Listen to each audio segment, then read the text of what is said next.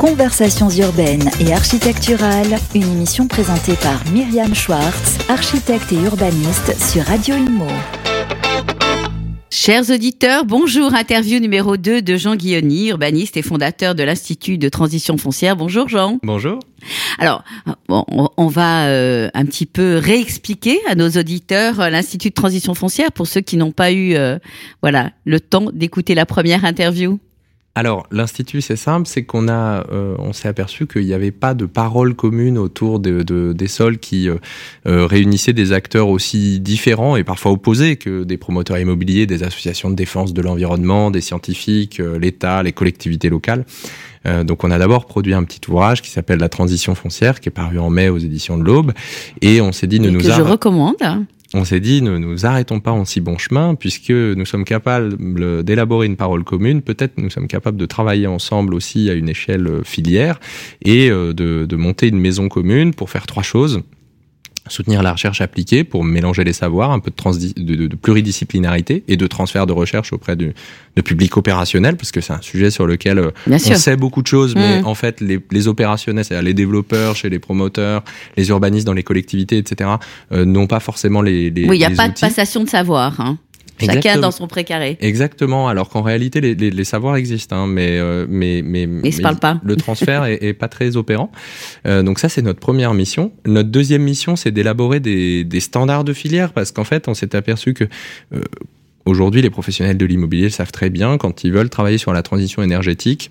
Ils ont des, des, lieux de filière, ils ont des standards, ils peuvent se comparer, ils peuvent mesurer leur impact. Aujourd'hui, vous faites une rénovation énergétique euh, de, dans l'ancien, pouvez vous comparer quoi. oui, bien sûr. Et tout le monde, euh, tout le monde est d'accord, ou en tout cas il y a des débats sur les standards, mais mais mais ça existe. Il n'existe pas sur les sols aujourd'hui. Vous voulez restaurer un sol, il n'y a pas de comparabilité réelle entre les techniques.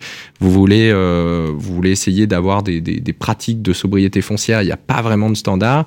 Vous voulez essayer d'avoir des modèles économiques de sobriété foncière, il n'y a pas vraiment d'outils. Donc ça c'est notre deuxième grande mission, c'est d'essayer de d'incuber, d'être le four à pain pour des, pour des outils pour la filière.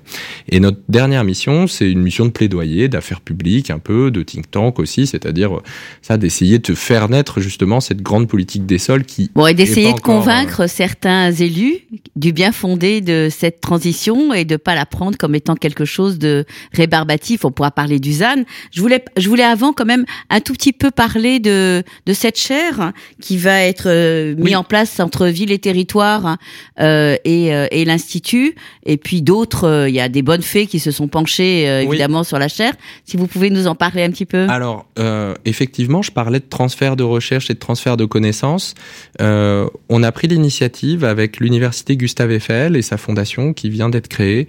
Ce sera la première chaire de la fondation de l'université Gustave Eiffel ainsi que la Caisse des dépôts euh, de monter une, une chaire pluridisciplinaire euh, qui est plutôt portée par l'école d'architecture effectivement ville et territoire de Marne-la-Vallée et l'école des ingénieurs de la ville de Paris aujourd'hui, mais qui a vocation vraiment à s'élargir. S'élargir, oui. Euh, pour faire se rencontrer justement ces savoirs dont je parlais, donc l'agronomie, la biologie, les juristes, les architectes, les urbanistes, etc. Et d'ailleurs, son premier sujet d'étude, c'est la restauration des sols, la renaturation des sols en milieu urbain.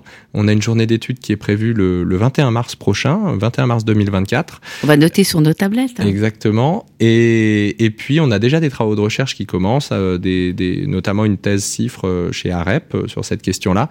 Euh, donc, effectivement, notre, notre job là, c'est de, de, de, soutenir des projets de recherche et de recherche appliquée à la fois chez des acteurs ou au sein de la chaire de développer des journées d'études. On va essayer de mettre en face justement une recherche qui elle-même est pluridisciplinaire et on va y amener un public d'opérationnel. Ça, c'est peut-être la, la, la particularité de cette D'accord, donc ça c'est formidable parce que ça c'est vraiment une passation avec les professionnels. Voilà, l'idée c'est de dire euh, tout notre public d'adhérents, de partenaires, etc. Donc les collectivités, l'État, euh, euh, les entreprises, hein, il y a de nombreuses entreprises autour de, de, de l'institut aussi du, du, secteur. On va les, on va amener leur public et leurs professionnels à aller écouter un condensé de ces, ces, savoirs sur les sols deux fois par an, quoi. Alors ça c'est la chaire, le côté universitaire, passation entre professionnels. Euh, vous pouvez me donner quelques exemples un peu euh, pragmatique euh, sur certaines choses qui sont euh, extrêmement importantes sur euh, les problématiques de séparation du foncier et du bâti, mais un espèce de BRS à grande échelle sur l'agglomération de Rennes. Il y a plusieurs. Alors il y a cet exemple qui est vraiment en ce moment, je pense, l'un des plus Très intéressant. étudiés à la loupe par tout le monde, parce que pour une fois, on a une stratégie un petit peu de, de maîtrise à très long terme, etc., d'un grand stock de foncier, puisque la métropole de Rennes a décidé qu'en 2024, elle appliquerait la dissociation foncier bâti sur tout le foncier public de la métropole. Donc on ne pourra plus acquérir du foncier public de la métropole, mais seulement des droits réels, hein, comme dans le, le, bail réel solidaire et les offices fonciers solidaires. Et, et donc ça, c'est-à-dire le public, les, les terrains publics ne seront jamais vendus. Voilà. Donc ça, c'est évidemment une pratique, en tout cas, de maîtrise foncière euh, très très forte qui allie, euh, voilà, une accession à la propriété euh, mhm. et puis de, donc une, des questions d'inclusivité, de, de, de, de, lutte contre les inégalités par rapport à, à, l'immobilier et au foncier, mais mais qui est aussi une politique de sobriété foncière, hein, une politique de de, de, de densification, de, de, recyclage, etc. ceci étant dit, c'est pas une politique qui se pose beaucoup la question des sols vivant. Euh, c'est une politique qui résonne encore avec le foncier comme un marché et mhm. qui se dit, euh, qui se dit, il faut que je, je, je, gère durablement et dans le long terme mon foncier.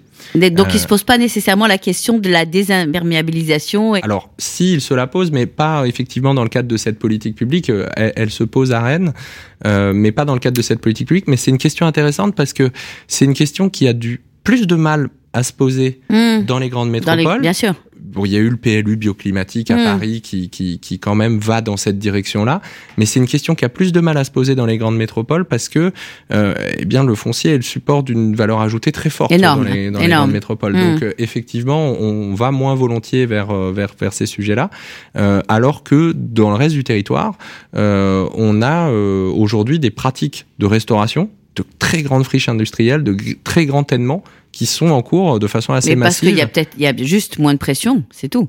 Et pourtant, il y a aussi moins de modèles économiques. C'est-à-dire que c'est plus difficile. On va parler, bien sûr, mais il faut parler du modèle économique du coup, du, du sol tel qu'il est, une fois désartificialisé. Que vaut-il? Est-ce à dire que c'est intéressant de passer du tout euh, artificialisé à un joli parc, etc. Aujourd'hui, on a tellement de mal à mettre en valeur justement des valeurs sur cette valeur. Hein. Aujourd'hui, ça l'est pas. Et euh, faut peut-être commencer par ça, effectivement. Euh, par rapport à la, transition énergétique, et pourtant elle a eu du mal à se mettre en place. mais, mais, mais euh, malgré tout, elle s'est mise en place aussi, euh, elle s'est enclenchée parce qu'elle représentait pas un coût, mais un bénéfice. Mhm. Euh, la transition foncière, euh, c'est tout l'inverse, c'est-à-dire aujourd'hui faire des pratiques de sobriété foncière.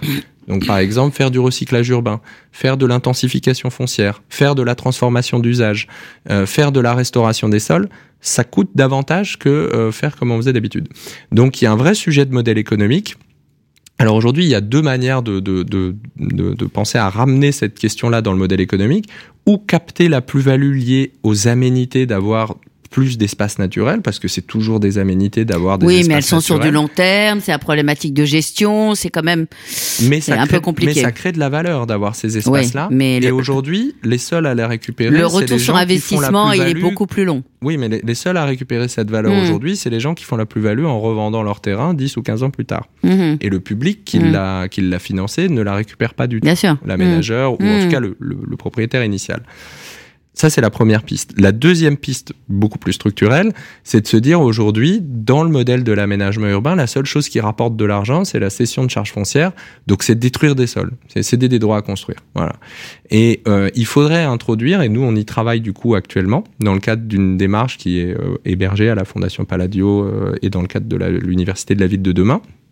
On travaille à essayer d'introduire de nouvelles lignes dans ce modèle économique qui soit pas seulement la cession de charges foncières, mais de nouvelles lignes en euros qui correspondent à de l'évitement, à de la réduction de l'empreinte sur les sols et à de la compensation, à de la restauration. Et ça, on va demain réussir à y mettre une valeur économique réelle.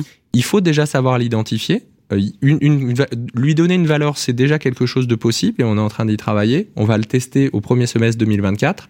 La question la plus redoutable, elle viendra après, c'est de se dire avec les quelques acteurs, les quelques promoteurs, les quelques collectivités qui auront voulu faire l'exercice avec nous, de se dire je, je, je, je, fais ce nouveau bilan, ce bilan de transition foncière où j'ai la cession de charges foncières, mais j'ai aussi d'autres lignes en euros euh, qui affichent un peu mhm. cette gestion des sols. Ce sera de savoir quel pouvoir public sont capables de mettre en face des lignes de financement pour ça. Est-ce qu'il y aura des banques euh, d'échange euh, de valeurs sur, sur, ces, sur, ces, nouvelles lignes? Mhm. Est-ce qu'il y aura des collectivités qui sont volontaires pour, pour financer ça?